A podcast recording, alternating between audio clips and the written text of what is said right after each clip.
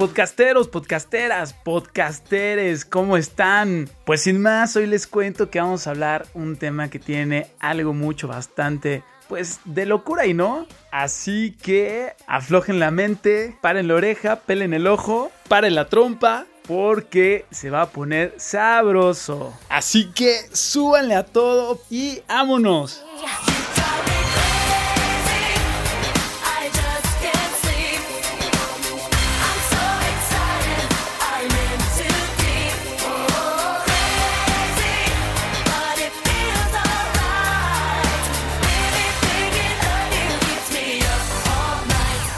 Oigan, para hablar de esto les traje a un invitado que aparte tiene un nombre bien bonito. Su nombre es Franz de Rubens y es egresado de la licenciatura en filosofía por la Universidad Panamericana y se graduó en 2018 con la tesis titulada El origen del mal moral según San Agustín. Y por ende, sus áreas de interés son la ética, filosofía medieval, antropología, filosofía política, filosofía del derecho y estética se ha desempeñado como asesor experto en ética para la compañía Disruptive Option en 2018. Asimismo, ha trabajado en el Instituto de Investigaciones Jurídicas en México, apoyando académicamente al profesor Dr. José Luis Soberán. Ha sido profesor para el Instituto Tecnológico Educativo Digital desde el 2019. Actualmente trabaja para el sector privado dentro del área de desarrollo organizacional y se encuentra actualmente estudiando la maestría de Derecho Constitucional y Derechos Humanos en la Universidad Panamericana. Y por último, está incursionando en la locución, haciendo estudios en el Centro de Capacitación de MBS Radio en Ciudad de México. ¿Cómo ven? ¿Cómo de que no?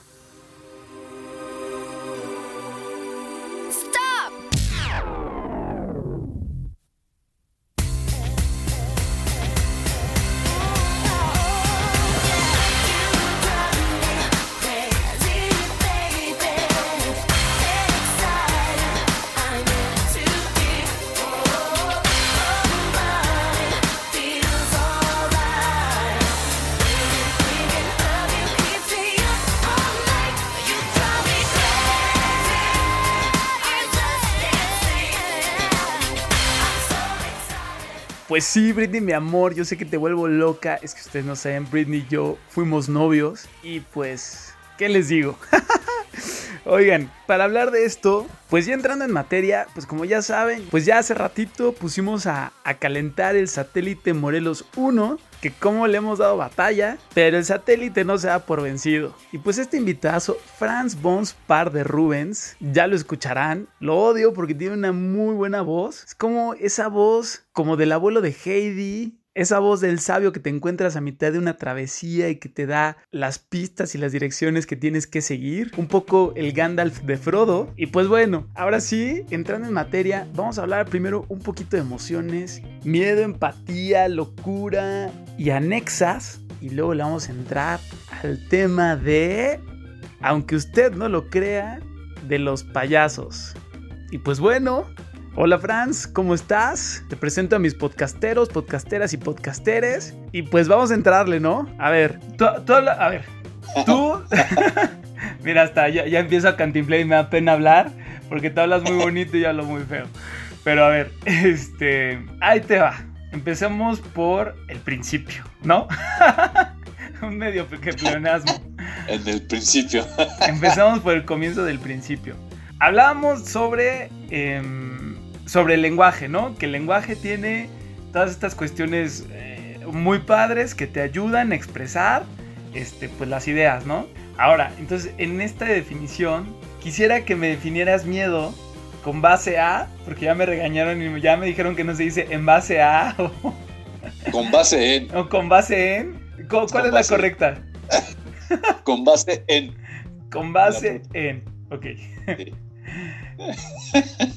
Con base en la filosofía, ¿cómo se define el miedo? Así mi filósofo de cabecera, Agustín de Hipona, eh, él en, uno de sus libros muy famosos, de los mejores, en mi opinión, que ha visto la humanidad, Confesiones. De hecho, Agustín de Hipona lo menciona Homero Simpson. Un día que se le ilumina la luz, dice, ay, como Agustín de Hipona.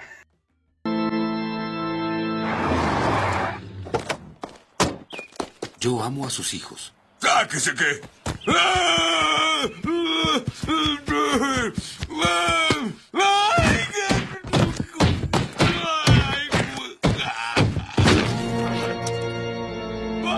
¿Rechazas a Satanás y todas sus promesas vacías? ¡No!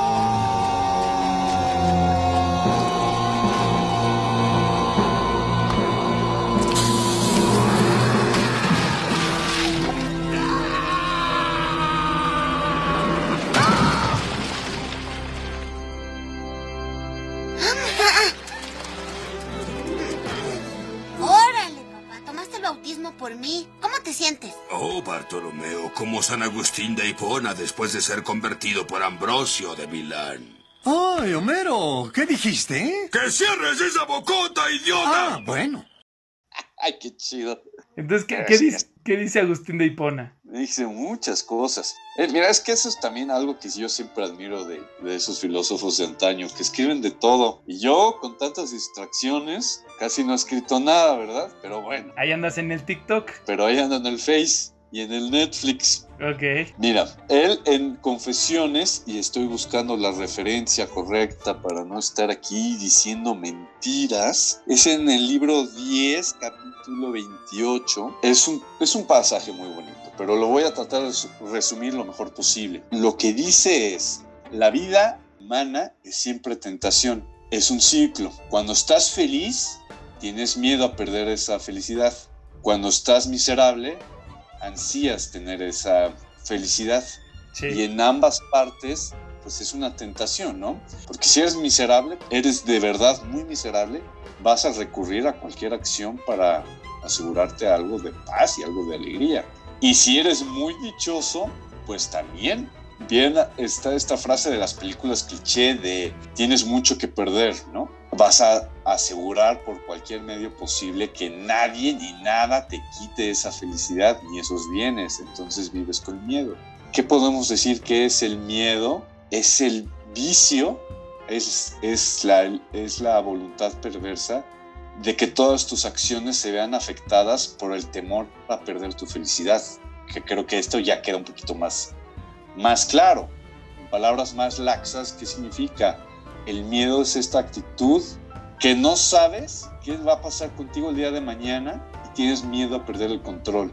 Te sientes vulnerable y entonces podemos definir que el miedo es este estado de vulnerabilidad donde el no saber a perfección qué pueda pasar te altera tu estado de ánimo. Es algo inevitable, o sea, la vida humana si no es frágil, eh, más bien por antonomasia, lo que es la vida humana es la fragilidad.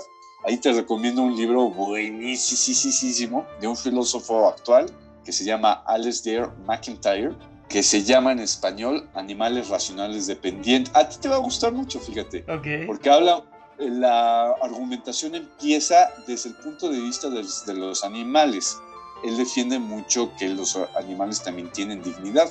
Yo sé que tú, tú eres un fuerte defensor de eso. Y justo una de las tesis principales de ese libro es que si bien nosotros somos mucho más desarrollados que los animales, ellos tienen de cierta manera las mismas capacidades que tú y que yo, pero en potencia y en un desarrollo mucho más inferior. Sin embargo, son esas mismas potencialidades que tienen que merecen que los tratemos con dignidad.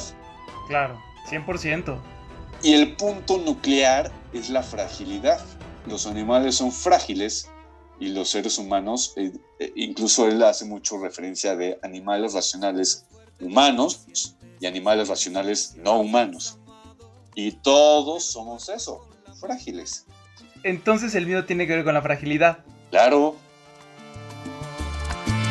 Salir al mundo es como caminar en medio de una guerra todo es más seguro porque encuentro paz. Pido al cielo que te proteja, que siempre estemos igual, que me ames igual. quiero estar contigo el resto de mi vida, que podamos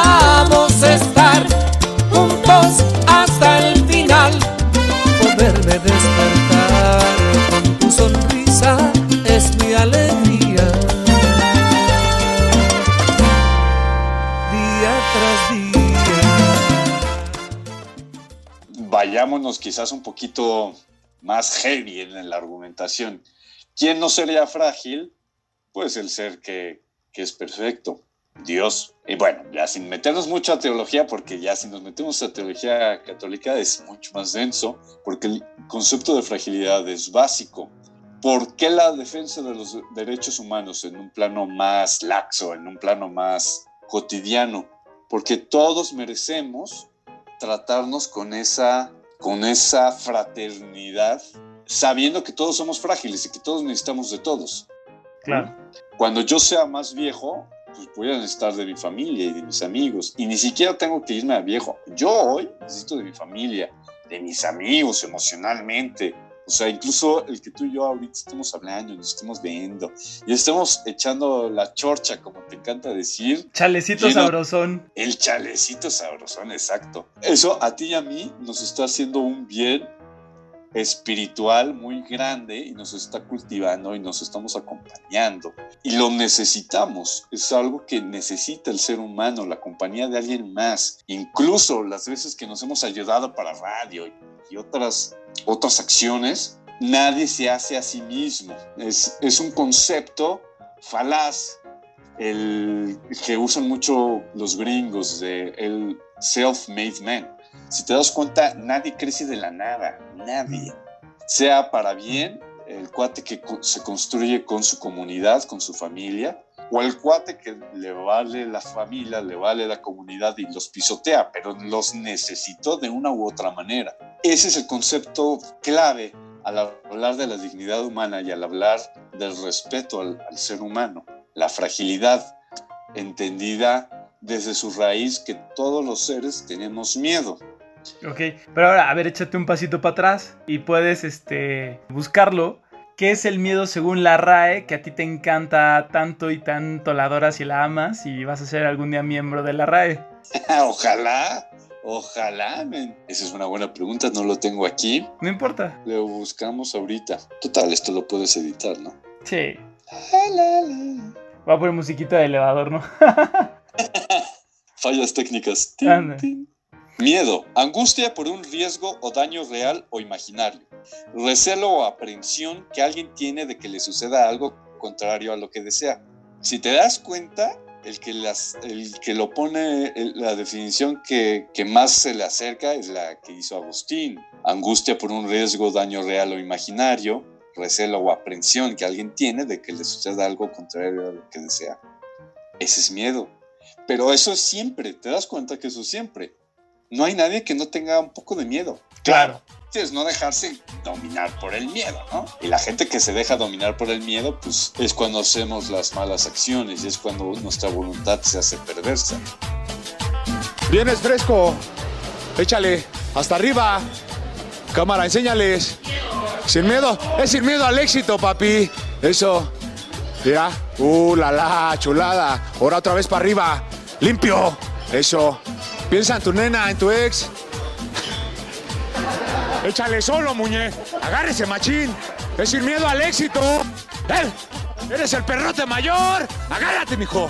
¡Agárrate! No, pues es la fábrica de muñecos porque chequen a mis chamacos. Puro muñeco. Ok, entonces, entonces el, el miedo no es bueno ni es malo, sino simple y sencillamente es una pasión que si tú la mantienes en un punto medio, puede ser benéfica y productiva para, para el ser, ¿no? Exacto. Perfecto. Es benéfica productiva para tu desarrollo personal, para tu interior y para tu comunidad. Mira, el, el miedo es un sentimiento y además eh, no es una pasión. Eh, ¿Qué es una pasión? Pues son todos estos sentimientos, pasos. La raíz te dice que es todo aquello que te pasa, que te sucede. Hoy lo entendemos más fácil como sentimiento, pero es una pasión que te mueve, que te detona algo en ti, eh, que te impulsa a hacer una acción. Cuando tú canalizas las, los sentimientos y las pasiones de una correcta manera, te ayuda a sacar las cosas adelante. Cuando te dejas gobernar por ellas, es cuando actúas sin pensarlo o actúas con malas justificaciones o pobres justificaciones y actúas incluso más por instinto, porque el sentimiento y las pasiones, sobre todo las primarias, que es alegría, dolor, miedo y tristeza, son muy fuertes y te dominan el carácter, te dominan tu ánimo. En sí no son ni buenas ni malas, son pasiones. Son malas, entre comillas, cuando tú dejas que te, te afecten mal. Por ejemplo, o sea, y esto ya es mucho terreno de la psicología contemporánea, ¿no? Que vino descubriendo Freud y los psicoanalistas y todas las teorías subsecuentes. Cuando tú reconoces por qué estás actuando de X o Y manera, puedes frenar esa acción y puedes frenar ese vicio, ese mal hábito. Ejemplo, yo cuando era más chavo, me, cada vez que me decían prieto o algo así, o negro, de broma, a mí me, me causaba mucho enojo. ¿Qué es lo que pasaba? Pues reflexionando, entendí que yo estaba actuando por un miedo y por un sentimiento de tristeza, de sentirme menos, como si los blancos fueran mejores que yo, ¿no? Por cuestiones de cultura, por cuestiones de cómo me fui desarrollando, por, por muchísimas cosas. Claro. Pero cuando yo entendí que estaba actuando por miedo y no por buena intención, claro, es un proceso, pero lo vas deteniendo y entonces ya no estás dejando que ese miedo te controle, ese miedo de sentirte menos en mi caso al contrario, vas trabajando en eso y dices, yo soy igual de valioso que todas las personas, no por mi color, no por nada de mí, sino por el hecho de ser una persona. Ah, ahí ya te cambia. Y entonces, como yo sé que yo he actuado con ese miedo, yo lo sé reconocer cuando la gente actúa con ese miedo. Y en lugar de tratarlos con desdén, cuando yo veo esa conducta, yo puedo ser empático, empático con esa persona y puedo ser esa ayuda que quizás necesita y que no ha encontrado hasta ese momento.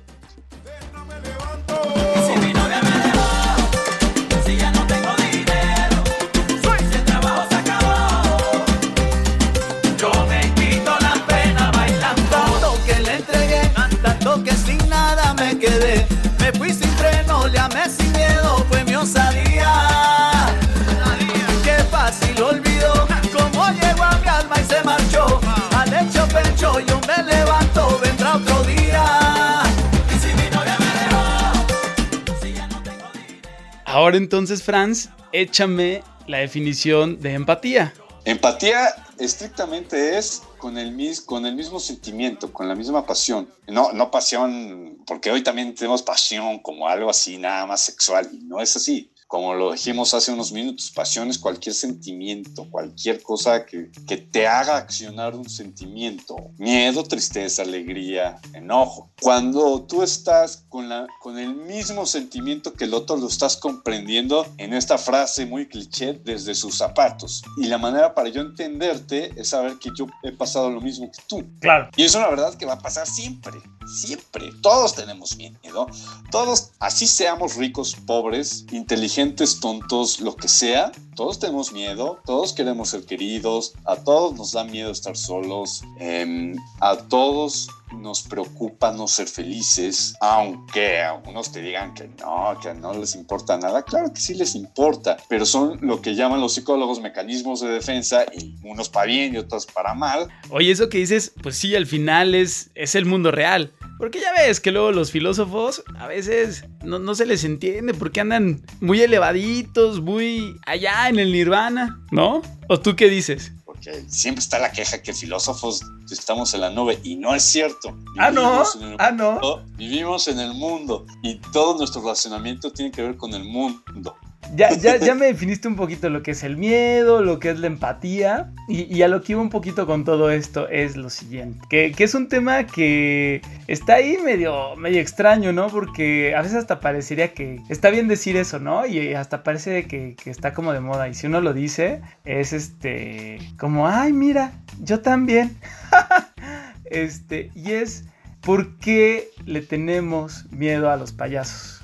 Uf. Uf, yo, a ver, este, un poquito de contexto. Yo tenía 10 años por ahí cuando vi la primera película de Batman que yo he visto, que es la de... No puedes hablar de The Joker. Obviamente tengo que hablar de Joker, obviamente. A ver, órale, va. Y yo quedé fascinado por la figura de Joker toda mi vida. Va. El payaso o sea, sus orígenes son mucho más inocentes, como muchas cosas, ¿no? El payaso viene de la figura del- de, las, del de la comedia del arte.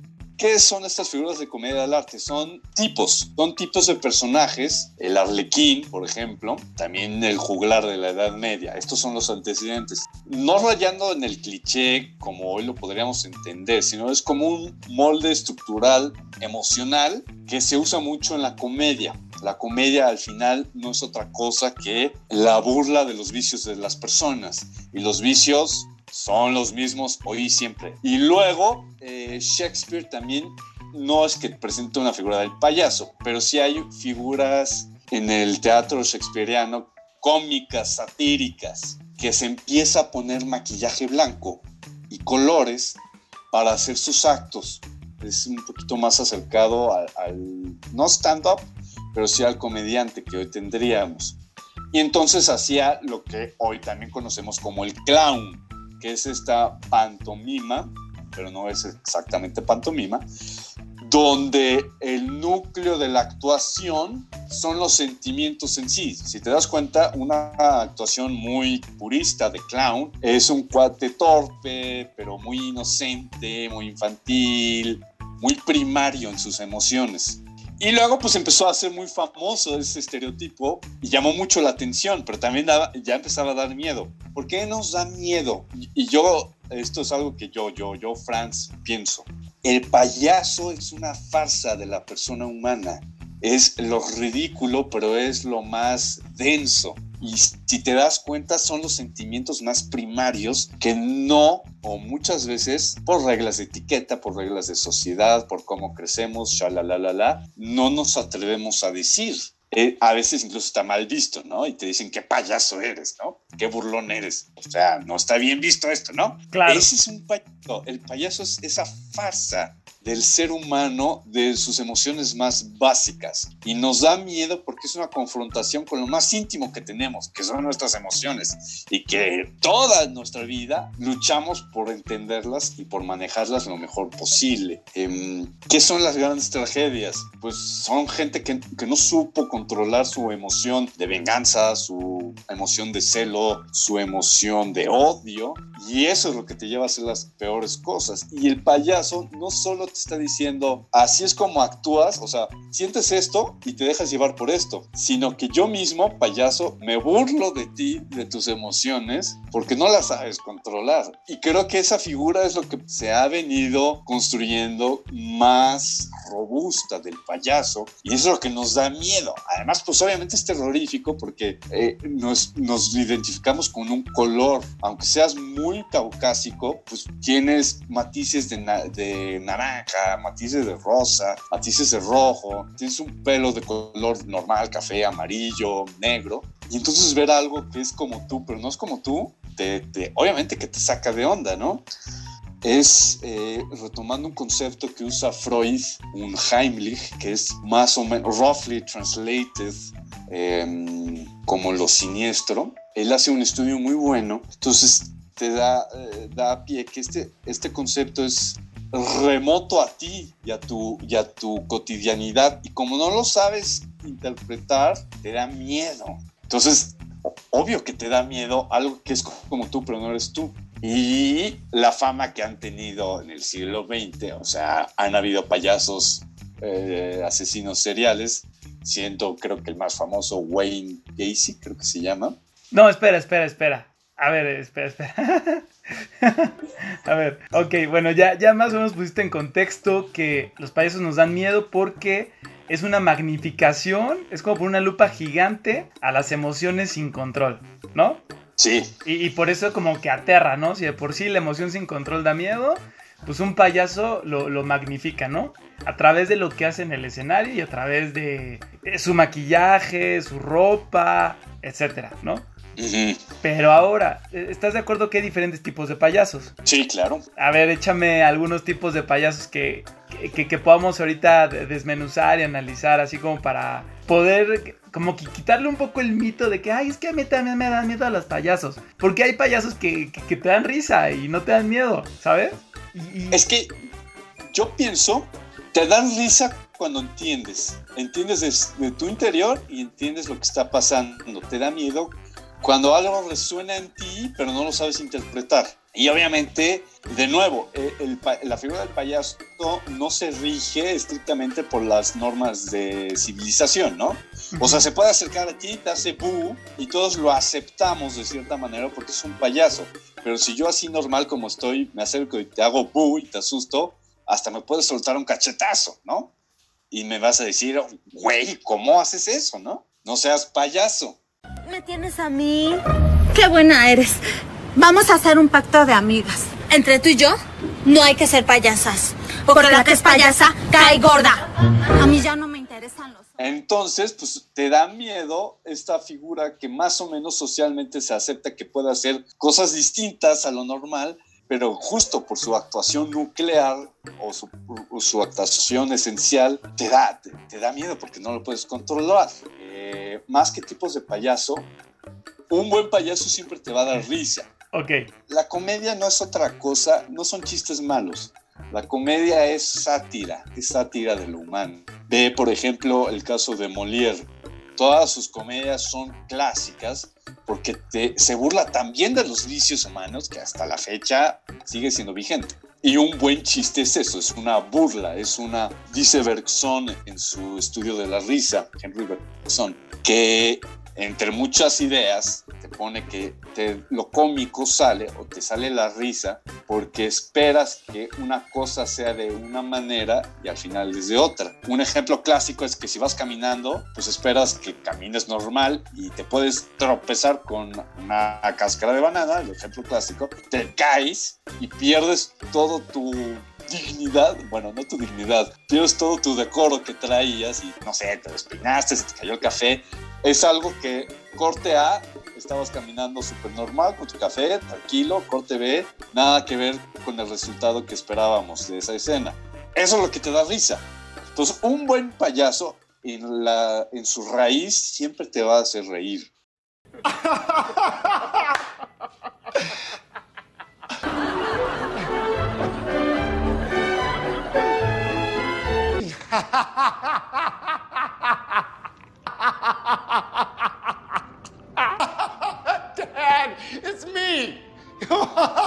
Again, I'll fucking kill you.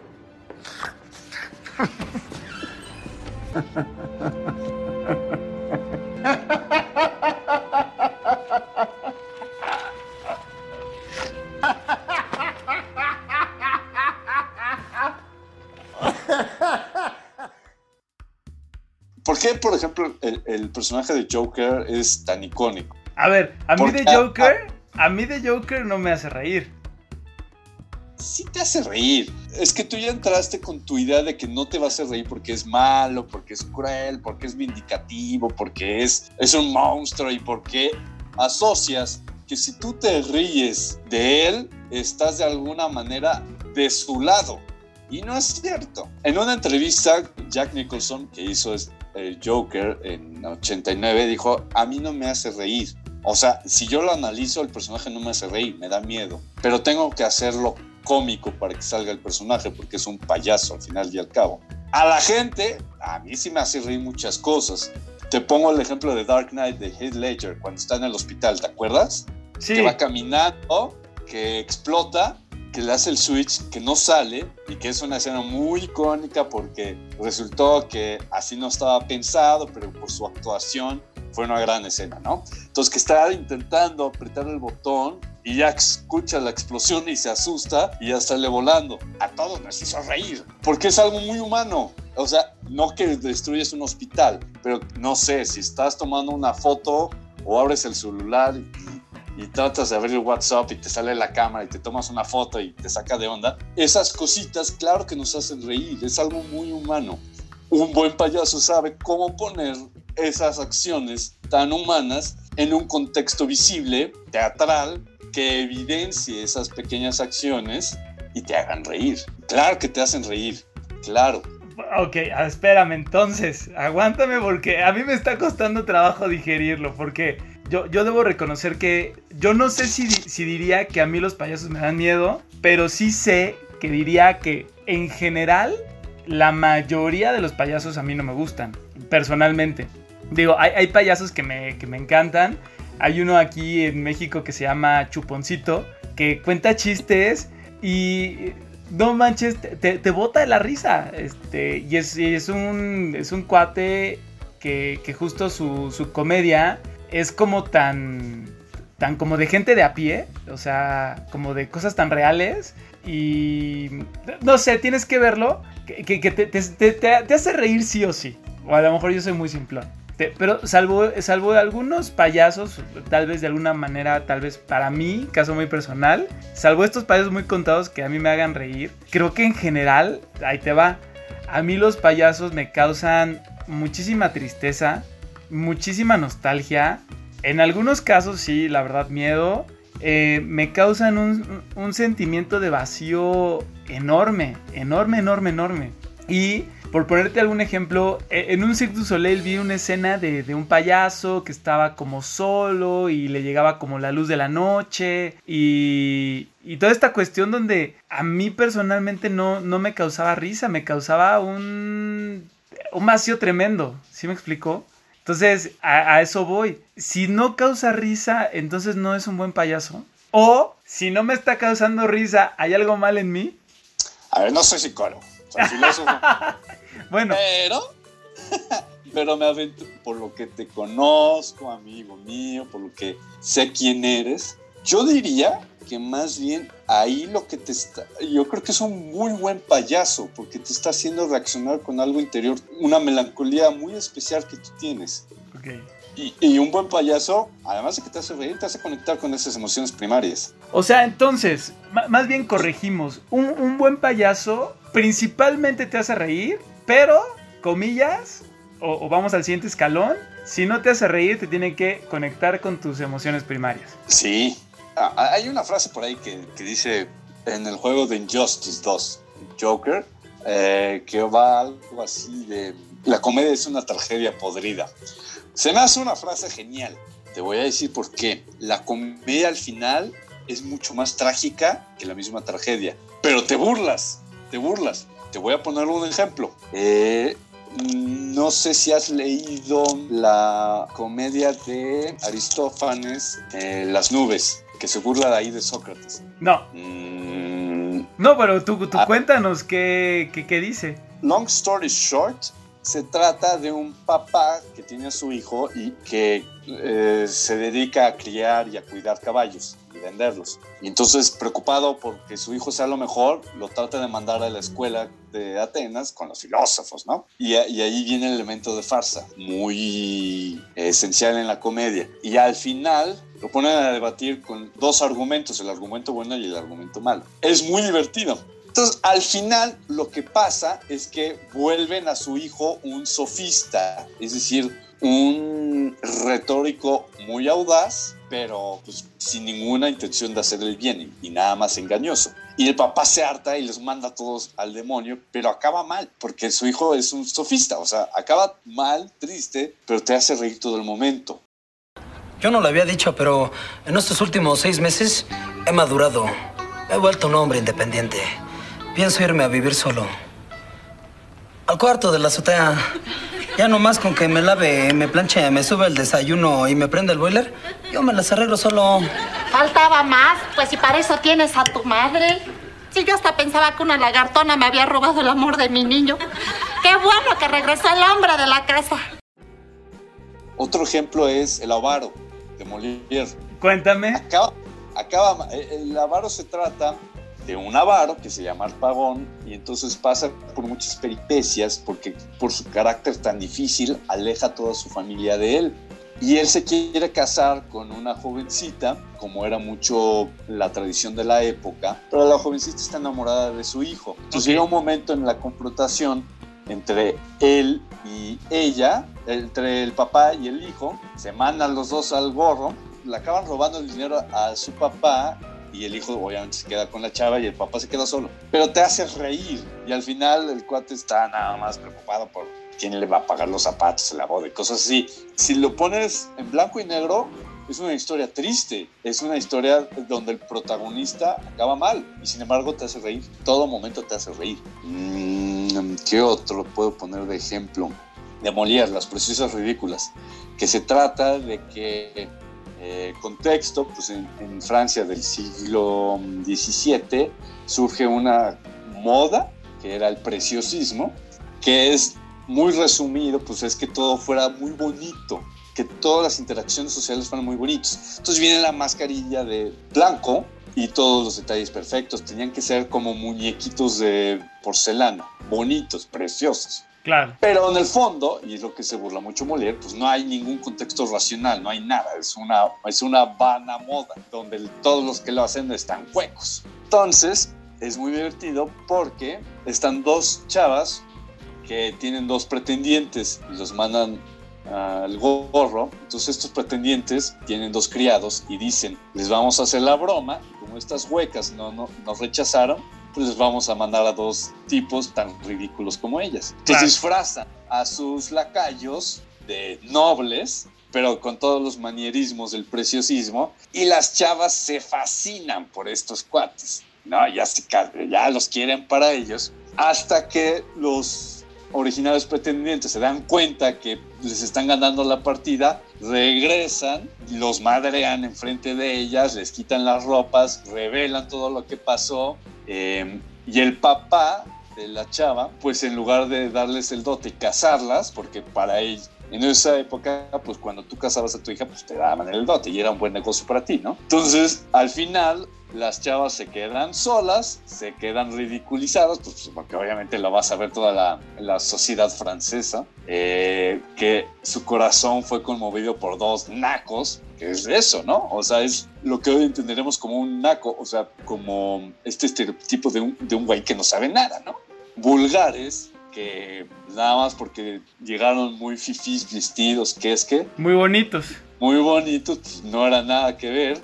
Se quedan solas, el papá se queda miserable. Es un final feo. O sea, las chavas sufren. Obviamente por su, propio, por su propia agencia y por su propia libertad, lo que tú quieras. Pero es un final en sí triste. Nadie sale ganando, na- no, hay no hay final feliz. Y todo el tiempo está ríe, ríe, ríe, ríe y ríe. La comedia es eso. Hegel, un filósofo alemán romántico, es muy complicado. Yo no, yo me sumo a todos mis compañeros y a todos los que han estado antes de mí, que saben mucho más que yo. Eh, Hegel es imposible de entender al 100%. Sin embargo, me acuerdo un trabajo que hice en la carrera, hice esta comparación entre Hegel y Molière, porque Hegel ahí afirma que la comedia es como el siguiente nivel de la tragedia, porque necesitas, no es solo un simple reflejo como la tragedia, sino es este juego que te estoy diciendo de entender las personas en su sentido de máscaras, en su sentido que su propia construcción de su máscara, esa máscara que hacen no es lo falso de la persona, sino es lo más auténtico de esa persona.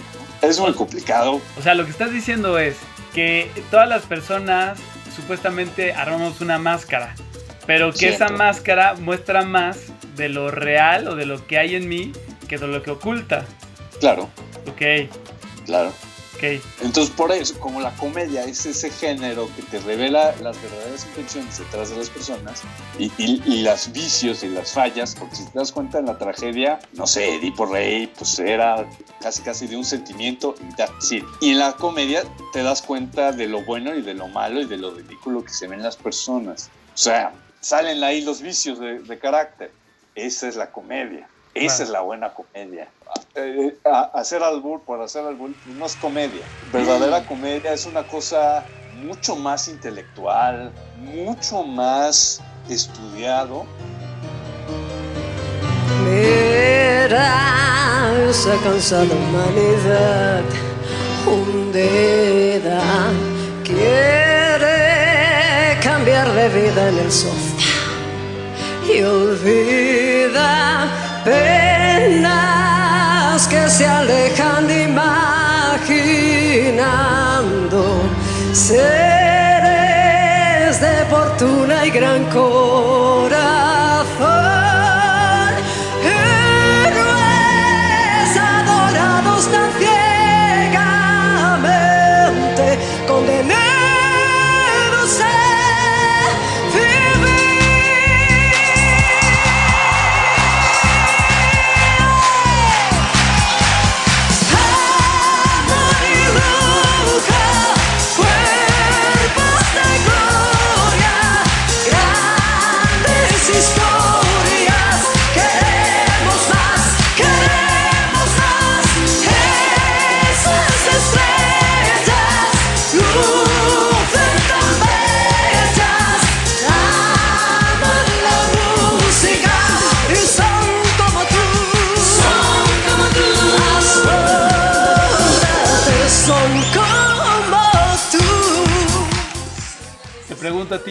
ti, ¿a ti te gustan los payasos? A mí me encantan los payasos. ¿Por qué? Porque es, me- yo me identifico mucho con esta sátira, con esta burla. Desde adolescente, fíjate, cuando era niño sí me daba miedo, pero no entendía por qué. Ya de adolescente, entrando a mis 20, ya entendí por qué, qué significaban esta sátira, esta crítica, esta mm, burla de lo humano. Y para mí, o sea, todo esto de los payasos sí es mucho lo que yo he pensado. Para mí, cuando tú te burlas de tus vicios y de tu carácter, yo no entendía esto. Mi papá siempre me lo decía. Si tú te burlas de ti mismo, ya nadie te puede hacer daño. No lo entendía, o sea, como que sí lo entiendes, pero no lo entiendes, ¿no? O, o quieres o no entenderlo. También, y, y entra mi ego, ¿y cómo me voy a burlar de mí, no? Y es de esas típicas cosas que pasan ya cuando, en, en mi caso, mi papá ya no está aquí, y ya ahora lo entiendo a qué se refiere. Cuando tú te burlas de ti en el sentido de que te das cuenta de tus vicios, de tus achaques, de tus defectos como persona, tienes dos opciones. O te esclavizas por eso y te flagelas y te humillas y, y te azotas y dices es que soy tonto, es que soy feo, es que cualquier cosa así. O te empiezas a ver con caridad, te empiezas a ver con amor y dices, pues sí, la verdad es que me has, no sé, eh, la verdad es que a mí sí me sigue dando miedo morir, ¿no? Pero entiendo que es una realidad siempre va a estar, que ni modo, ahora sí que todos tenemos el mismo destino. ¿Y qué voy a hacer? ¿Me voy a torturar porque pues, algún día me voy a morir o voy a vivir mi vida antes de morir? Pues vamos por la segunda opción. Cuando tú te burlas de tus propios vicios, los estás poniendo en el lugar correcto, entendiendo que esos vicios no te determinan como persona no me determinan como Franz. Lo que me determina a mí, Franz, son mis acciones buenas, intención, porque pues a lo mejor a veces, por más que quiera uno, no salen bien las cosas. Pero es- si yo tuve una buena intención y si yo he tratado de echarle ganas a mi vida, si yo he buscado mejorar, si he buscado ser mejor hijo, si he buscado ser mejor pareja, si he buscado ser mejor amigo, etcétera, etcétera, etcétera tengo toda la intención de ser muy exitoso en mi campo de trabajo, obviamente. Pero si algún día, si no llego a ganar el premio Nobel de literatura, no me va a quitar el mérito por haberlo intentado o por haber hecho lo mejor que pude con mi vida.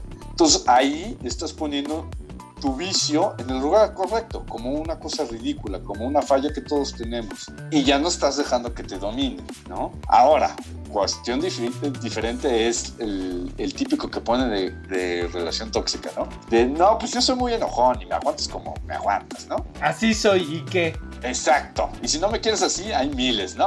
O sea, ahí ya estás poniendo tu vicio como excusa a comprometerte, a ser mejor, a tratar que ese vicio no te gane.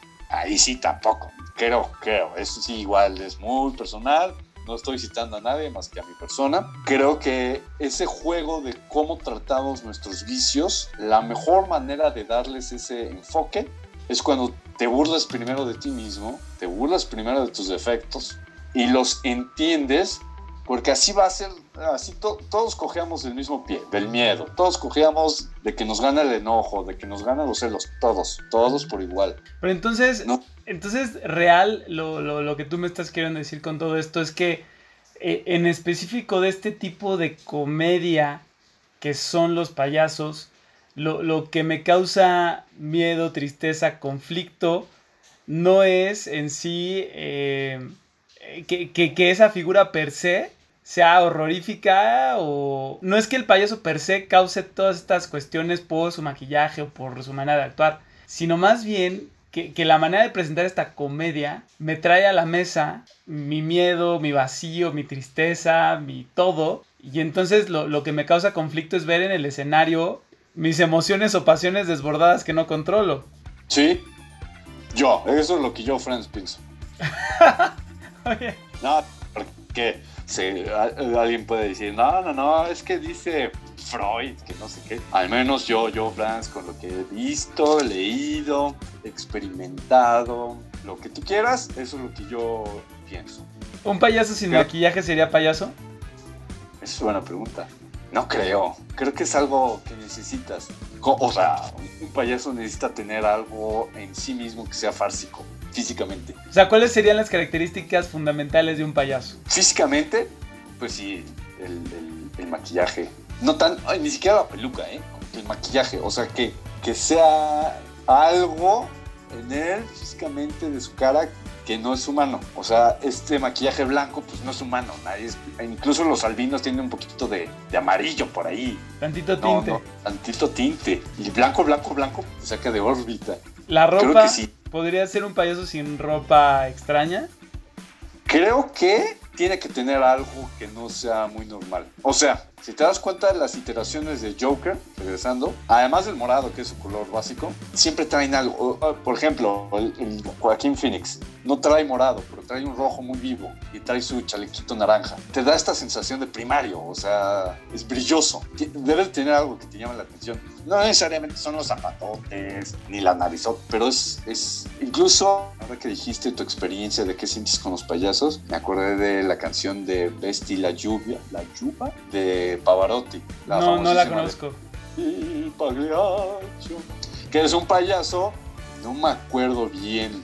A ver si, si la audiencia se acuerda bien, pues ya me. Nos lo pondrán en los comentarios. Pero si no mal me acuerdo, es un payaso que, que se entera que, aquella persona que, o su esposa, o su amante, o tú a saber, pues no lo quiere y no es correspondido, o, lo están engañando, algo así. No me acuerdo realmente la trama, pero esa canción es muy icónica porque mientras está maquillando está llorando de lo triste y de lo vacío que se siente su existencia. Y toda esa escena pues no tiene maquillaje, se está poniendo el maquillaje y justo ves y las lluvias, ponte el, el, el vestuario. Y no tiene zapatotes, no tiene la peluca, pero va poniéndose su maquillaje, tiene delineador, tiene estas, am, estas ayudas visuales que lo están construyendo como un payaso. O sea, no está vestido como tú y yo, trae algo, trae- siempre hay algo, siempre hay. Incluso los payasos de rodeo siempre hay algo, siempre hay un elemento que tiene que ser fársico, porque si no, pues es un sátiro. Un sátiro en este, no, no un fauno necesariamente, sino un, un cuate que se burla, un comediante.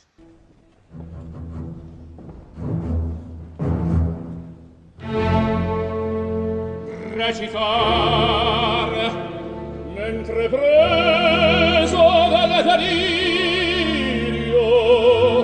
non so più quel che dico e quel che faccio eppure dopo sorrezzati ma sei tu forse un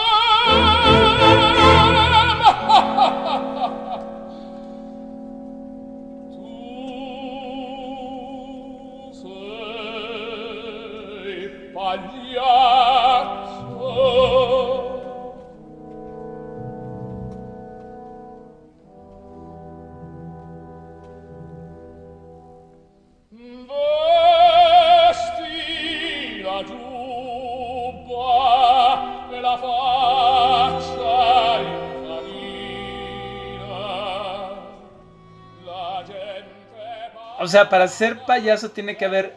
Lo, lo principal es esa farsa. Sí, sí, Oye, ¿y tú, cuáles son tus payasos favoritos? Joker.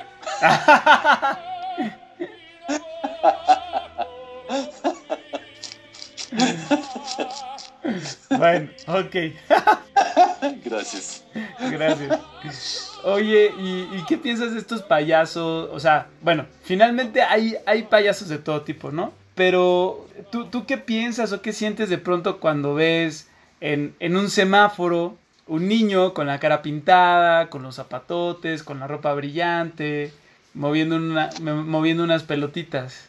¿Qué, qué- qué- qué- la figura del payaso ahí, ¿de qué te habla? ¿Qué te expresa? Ahí me habla de, híjole, es que ese es mucho más triste, ¿sabes? Es inocencia perdida. Y el niño se está, está haciendo alusión a esa inocencia y no se da cuenta. Entonces es un payaso real. Payaso real, ¿sí? Qué fuerte, ¿no? Pero sí, sí, porque se pone su maquillaje. Y, y él nada más está pensando, pues es para entretener, es para llamar la atención. Pero si te lo pones a pensar duro, híjole, sí, es, es, es difícil. Pero ves, es, es, esa, es esa farsa de la vida. Y aunque no tenga esa intención, se está, e- e- está denotando su inocencia que se está perdiendo.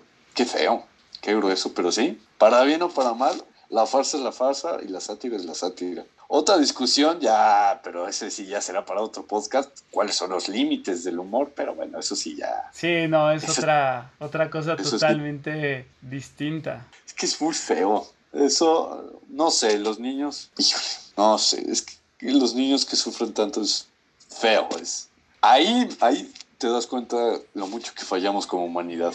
¿Cómo puede ser que no garanticemos en comunidad que los niños no, no vivan su infancia? ¿no? Claro. Ah, ese es, ahí es un indicador terrible, que no estamos siendo lo más humanos posibles.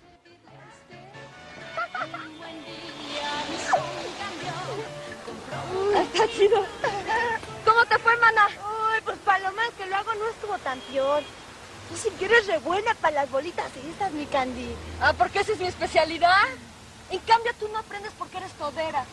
Cuando no estás vendiendo lotería, estás vendiendo chicles, mandarinas o tuna. Y la neta, pues ni así la libro, mi Candy.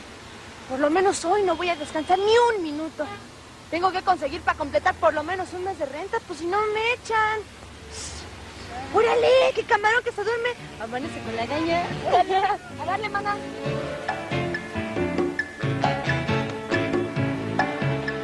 Si, hablas de, de infancia, ¿por, por qué crees que cuando uno piensa en una fiesta infantil, dices, ah, inflable, este, pastel, bla, bla, payasos? Si estamos Ah, porque re- recordamos que la figura del payaso pues, inició.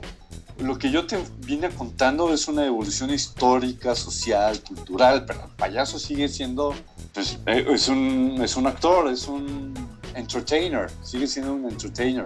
Y es una figura que, como tiene colores muy brillantes, te juega con globos. Y volvemos a lo mismo, es muy primario, o sea, son cosas muy incluso sosas, ¿no? Eh, que se le rompe el globo. Vete tú a saber la pistola de agua. Claro. Pues te- te- obviamente entretiene a los niños, ¿no? La, la chamba ahí es magnificar la alegría, la, la, la torpeza. O sea, no, no siempre Exacto. tiene que ser esta cuestión tan densa. Sí, no, claro. O sea, lo denso ya es cuando creces y ya lo ves con tus ojos de adulto.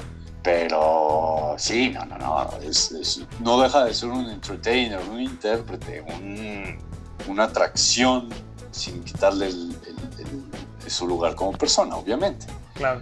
No por todo lo denso y el análisis de la comedia van a dejar de ver comedias, ¿no? O sea, hay- eh, eh, es- el análisis es para quien lo quiera, para quien lo quiera entender y el que nada más quiere reír, pues nada más se va a ir a reír. Y el que encuentre algo más denso, pues que le llegue. Y el que exacto. eh, Tu ese idea- es el territorio, Sofía. Claro. Oye, ¿y tu, tu idea final sobre los payasos?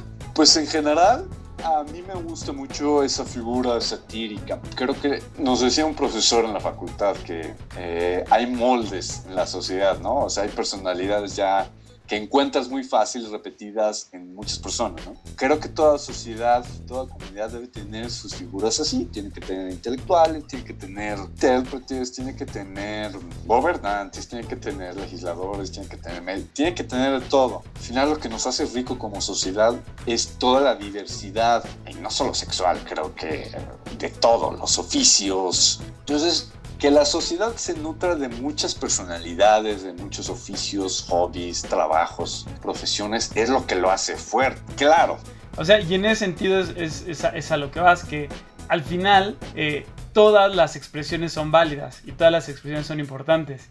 Y a todas las expresiones hay que darles luz.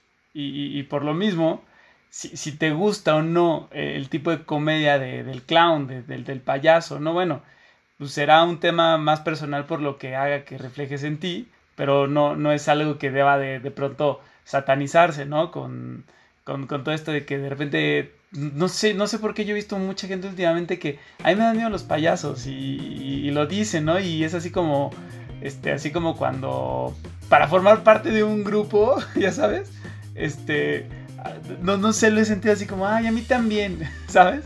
Entonces es eso, ¿no? Como, el- pues también hay que darle luz y, validarlo, ¿no? Como parte de una comedia y una expresión de, de la cultura, ¿no? Exacto. Y, y que ya yo agregaría que si una cosa es arte, una cosa es actividades secundarias, cines, tus gustos, lo que sea. Pero en el ámbito público, o sea, en este ámbito ético público, yo también digo que no se vale decir cualquier opinión nada más porque es mi sentir, me tienes que respetar. No, tienes que informar, hay una responsabilidad y la libertad implica responsabilidad y eso es lo que se nos olvida. Y la libertad implica compromiso y la libertad implica que aquello, en, hablando de libertad de expresión, aquello que vas a decir tiene un efecto y tú tienes que ser responsable de tus palabras y no tienes que decir cualquier cosa porque es tu sentir y ya, sino tienes que tener una visión estudiada, tienes que saber que aquello que estás diciendo, por lo que tú has visto, estudiado, entendido, comprendido, es verdad. Claro, sí, que no sale de la nada.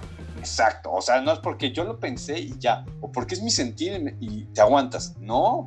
Así no es la discusión pública. Si quieres eso en el ámbito privado, ok, pero en el ámbito público tu, tu libertad, la típica frase, la libertad acaba donde la libertad del otro que no es otra cosa que tu libertad es una responsabilidad.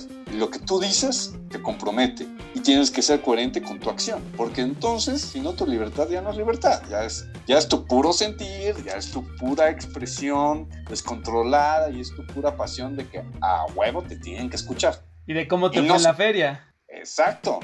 Y, y, no se trata de eso, se trata de que tienes que construir cosas buenas con tu libertad, porque si no, tu libertad te esclaviza. Claro, tienes toda la razón. Oye, y en este podcast siempre hay su, última sección, su bonita sección, que es la, la recomendación musical, ¿no? Aquella música que, que, que, te mueve, que te deja algo. No tiene que ser nada elevado ni sublime, puede ser algo pues muy de a pie, pero algo hay en esa música que te, te mueve algo por dentro, ¿no?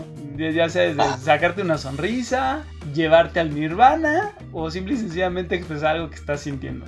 Entonces, échame una, dos o tres canciones las que tú quieras, que, que quisieras que toda la gente escuchara, Uf. para moverles algo por dentro.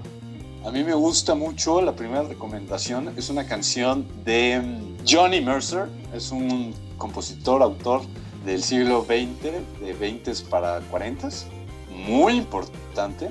Él fue quien fundó Capitol Records y trabajó con Bing Crosby, con Frank Sinatra, con todos. Se llama Accentuate the Positive, acentuar lo positivo. Es una canción que a mí siempre me pone feliz, te motiva. Es una canción que a mí me marca mucho. Me acuerda mucho a mi papá, que quizás también por eso me, me llama tanto. La otra canción que me gusta mucho, pero en este criterio que me dices, hay una canción del álbum de Batman de 1989 que hizo Prince, es que usó en la escena cuando llega Joker al museo. Ajá. Party Man, uff, esa, esa siempre me pone de buenas también, es una joyísima.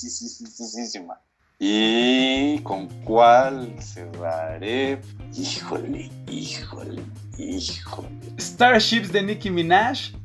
No, hombre. Mi hijo. Es eso. Una de Chava Flores. Ah, ¿A qué le tiras cuando sueñas mexicano? Óyeme. Ahí, ahí está. Esa, si no te motiva. Me late. Con... Esa es mi última. Eso. Bien. Pues muchas gracias. Oye, me, me, me, gustó, este. Me gustó, me gustó, me gustó. Y, y, pues bueno, ya, ya te veré en algún otro episodio, amigo. Eso, es que ya me estaba sintiendo. Dije, a mí nunca me llama. no, no, no, no, para nada, para nada. Tiempo me hace falta, pero tiempo nos ha de sobrar. Tiempo nos ha de sobrar, amigo. Esa es la buena actitud. Eso. Esa es la buena actitud. Exacto. Hombre, pues te dejo porque voy a pasear al perro. Córrele, Franz. Pues ahí estuvo, público bonito. Los dejo con Accentuate the Positive de Bing Crosby. Y nada, les quiero recordar que nos sigan en Twitter en arroba tú guion bajo no me mandas. En Instagram en arroba tú no me mandas guion bajo podcast. Quieren seguir mi cuenta personal es arroba Eduardo Ríos Ramírez. Si les gustó, compartan, compartan, compartan. Mándenselo a todo el mundo por WhatsApp, por mail, por donde ustedes quieran. También andamos ahí en Patreon para quien guste patrocinarnos. Y ya saben, los quiero friegos. Les mando un abrazote. Espero nos escuchen en el siguiente episodio y nos vemos. Adiós.